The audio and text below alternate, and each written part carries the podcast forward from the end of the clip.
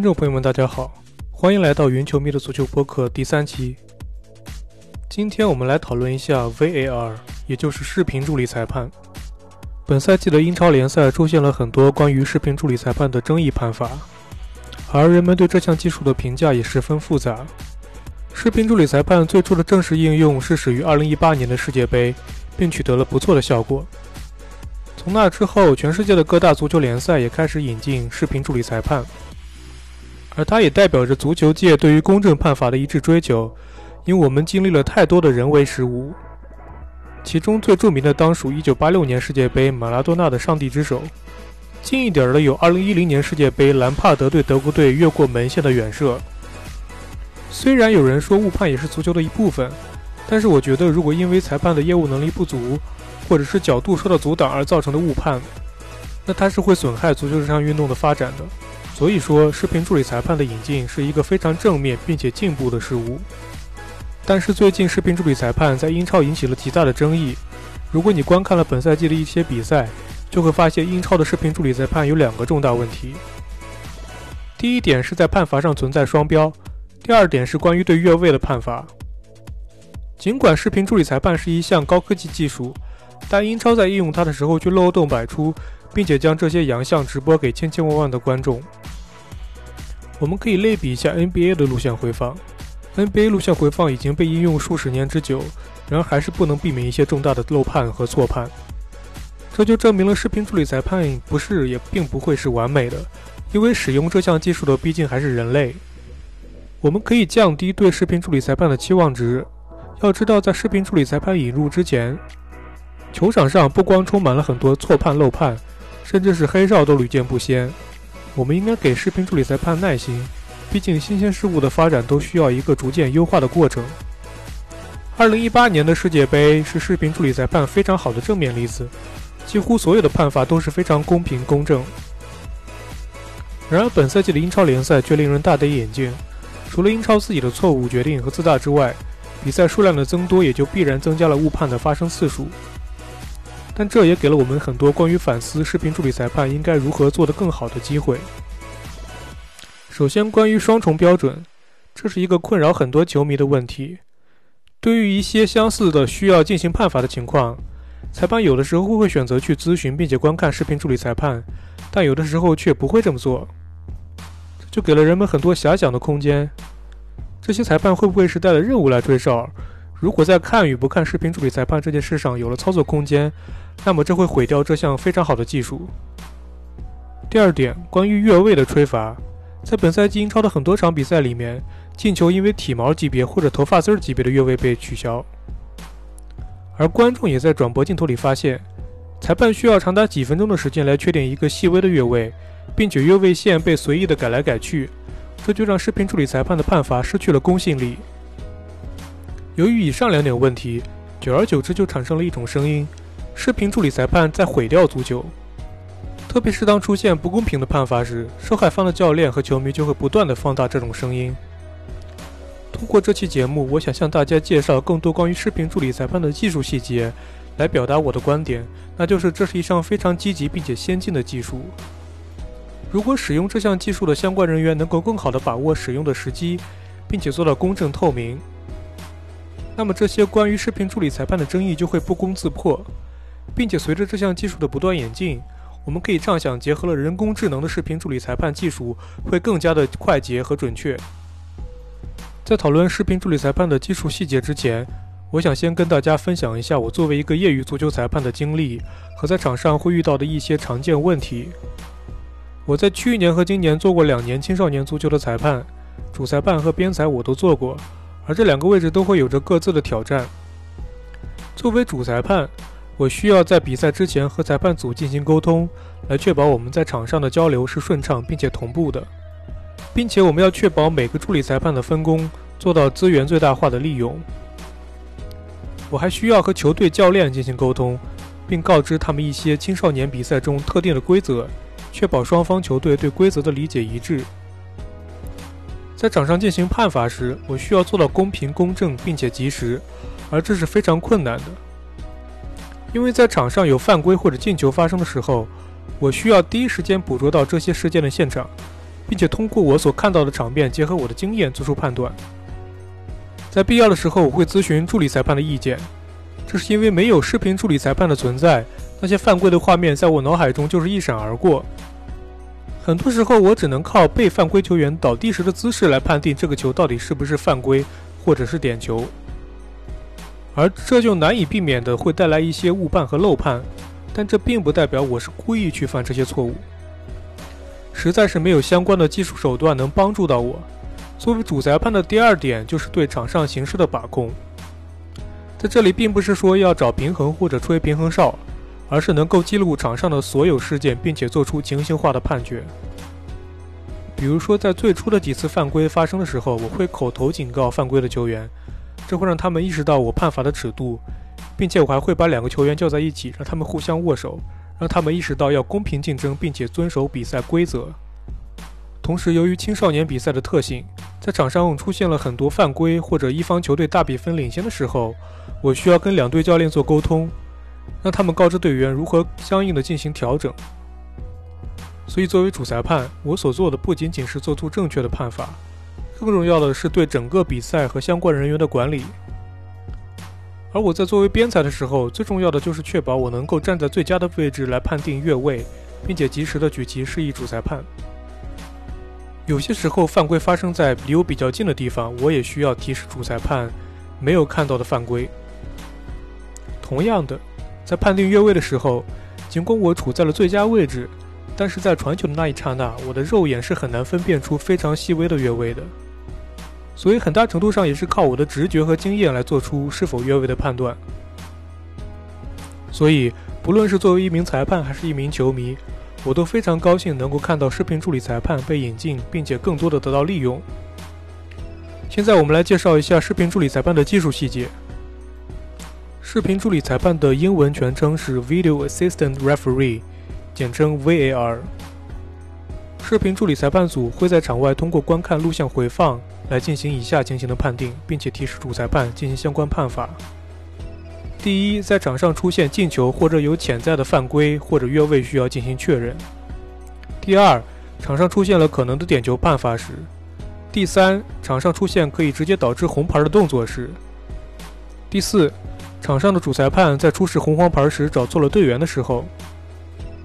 当以上情况发生的时候，位于视频助理裁判中心的视频助理裁判组会从多个角度观看场上的回放，从而提醒或者纠正主裁判的判罚。以2018年世界杯为例，所有的比赛都有同一个视频助理裁判中心来判定，而这个中心就设在莫斯科的一个演播室里。这里有大大小小的屏幕来确保视频助理裁判能够从多个角度来判断场上的事件。一个标准的视频助理裁判组有四个成员，其中主要的视频助理裁判负责观看主摄像机位的画面，而他负责领导视频助理裁判组，并且跟场上的主裁判进行沟通。而他还有三个帮手，第一个帮手负责协助他观看主摄像机画面，并且提示他场上是否有需要观看回放的判罚。第二个帮手负责检查潜在的越位情况。第三个帮手负责观看电视转播画面，以此来帮助主要的视频助理裁判，并且确保他能够和其他帮手进行良好的沟通。我们提到了场上会有很多个摄像机机位，在2018年世界杯上，每一场比赛一共有33个摄像机机位。其中八个是高速摄像机，四个是超高速摄像机，它们被用来捕捉慢动作的画面。视频助理裁判组还可以看到两个越位专用的摄像机画面，而在具体操作时，视频助理裁判会遵循以下的步骤：当他们发现场上有进球需要确认、点球需要判罚、红牌动作或者是判罚错了队员的时候，他们会第一时间观看比赛回放，并且通知主裁判。这个时候，主裁判会做出一个把手指向耳机的手势，来告诉队员、教练和观众，他正在和视频助理裁判组做沟通。然后，视频裁判组会把他们的决定告诉主裁判，主裁判这个时候可以选择接受他们的建议，或者主裁判认为有必要亲自观看回放。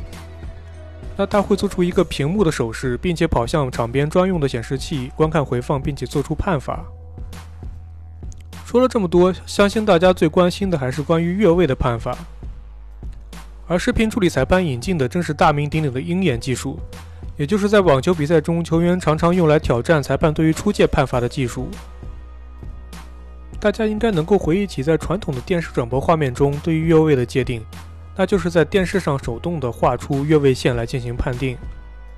然而，在场上的球员是 3D 的空间，转播画面捕捉到的只是 2D 的画面，加上摄像机的角度问题，这就难免带来一些误差。而鹰眼技术利用了 3D 测量，可以完美的解决这一个障碍。他们会在比赛之前专门到球场上进行实地测量，并且根据测量的结果结合摄像机进行勘测，这样就确保了通过 2D 的画面也能做出 3D 的判罚。举个例子，越位的判罚是根据球员身体有效比赛部位来决定的，而这些有效部位包括了除胳膊和手以外的所有身体部位。鹰眼技术可以使得视频处理裁判在画越位线的时候，点击球员身体最靠前的有效比赛部位，并且投射到球场的地面，以此来作为越位线的基准。这样就最大限度地减少了摄像机所带来的误差。当然，我要在这里说明，这个越位线并不是完美的。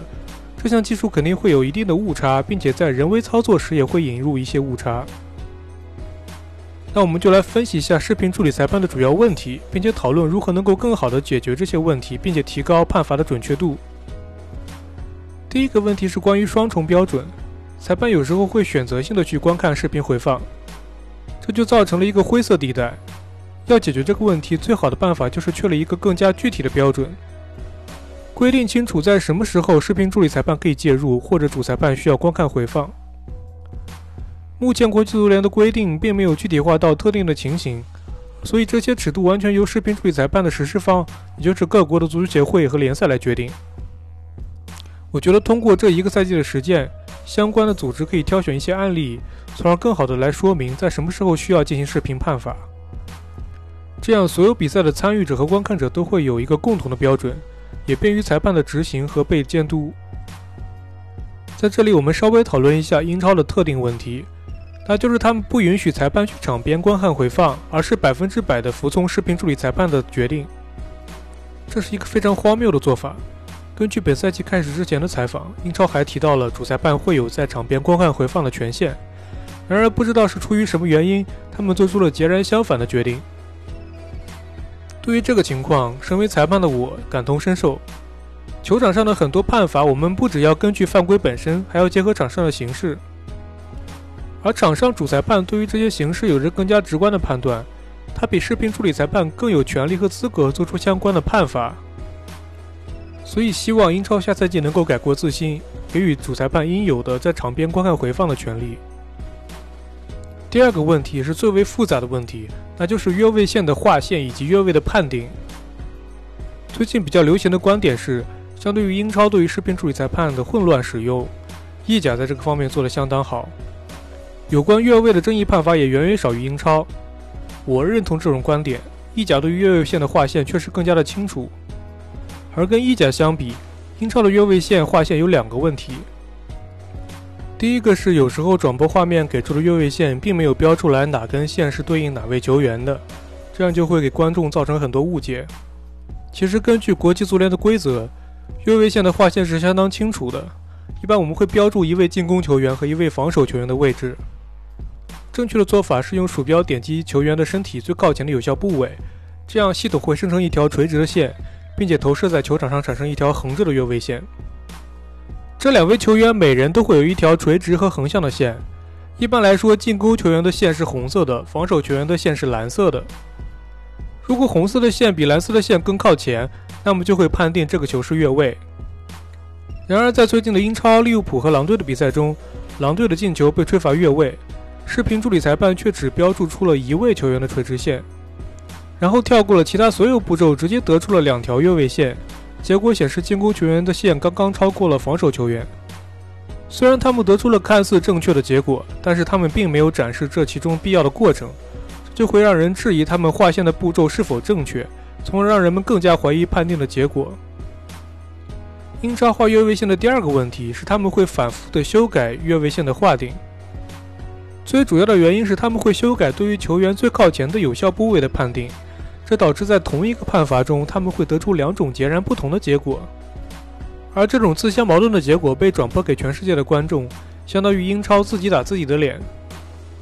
意甲之所以对越位线的划定比英超更加清楚，我想第一个原因是意甲视频助理裁判对系统的操作更加专业和规范，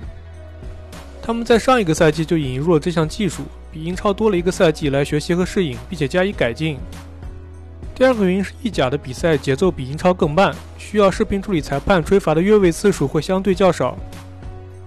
相信英超在经历了这个赛季的实践之后，下个赛季会吸取教训，向意甲学习，把视频助理裁判应用得更好。同时，我觉得各大联赛应该做一些有关视频助理裁判的宣传，比如在赛前的时候播放一些相关的介绍视频，或者在社交媒体发布一些相关视频。让球迷更加了解这项技术的原理和应用方式，这样也能减少他们在观看比赛中所产生的困惑。说完了视频助理裁判这项技术在人为使用中所产生的错误，我们再来讨论一下这项技术本身的一些缺点和人工智能技术可能对它带来的改进。第一点，比赛的场面瞬息万变，如果完全依靠人工来捕捉哪些情形需要判罚，难免会造成延迟或者是漏判。而人工智能可以弥补这一点，通过对现场视频的实时分析，未来的人工智能应该可以第一时间提醒视频助理裁判观看相关的场景。第二点，对于越位线的划线，目前的技术缺陷包括视频的分辨率不够高，当视频被放大后，球员的身体轮廓并不是非常的清楚，这非常不利于越位线的划定。还有一个缺陷是对于球员有效部位的判定，目前完全是依靠人工操作，而这就带来了很大的灰色区域。而另外一个最为致命的缺点是对于划线时机的判定。现有的技术下，这个时机也是靠人工判定的。而根据很多场上的回放来看，在裁判们选取的这个时刻，我们并不能确定足球已经和传球队员产生了接触，而电视画面给出的足球是模糊的、带有虚影的。这说明了目前的高速摄影还有提升的空间，而这毫厘之间的差距就会是越位与不越位之间的区别。所以，我理想中未来的人工智能技术结合了更高分辨率和更高速的摄影技术，会完全替代以上提到的人工操作。首先，超高速的摄影技术会确保人工智能能够完全正确的捕捉到传球的那一瞬间；其次，超高分辨率的视频会确保人工智能能够捕捉到最正确的球员身体部位。这样一来，人工智能就会做出几乎完美的越位判定，而我们口中所说的体毛判罚也会不复存在。